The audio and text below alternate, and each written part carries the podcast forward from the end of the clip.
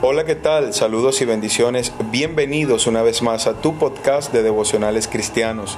Yo soy David Pognev y en esta oportunidad quiero compartir contigo un devocional que he titulado Mantente firme, basado en Hebreos 10:23 que dice, mantengamos firme sin fluctuar la profesión de nuestra esperanza, porque fiel es el que prometió. Lo que Dios cumple, lo promete. El llamado que nos hace a permanecer firmes en la fe sin fluctuar hará que cosechemos mucho fruto, tanto en nosotros como en otros. En Cristo se nos ha dado una profesión y es una que no avergüenza. Es una que nos deja a la expectativa de una eternidad gloriosa. Esa esperanza debe llevarnos a perseverar y a esforzarnos por obedecer al Señor. Dios es fiel y su fidelidad es perfecta.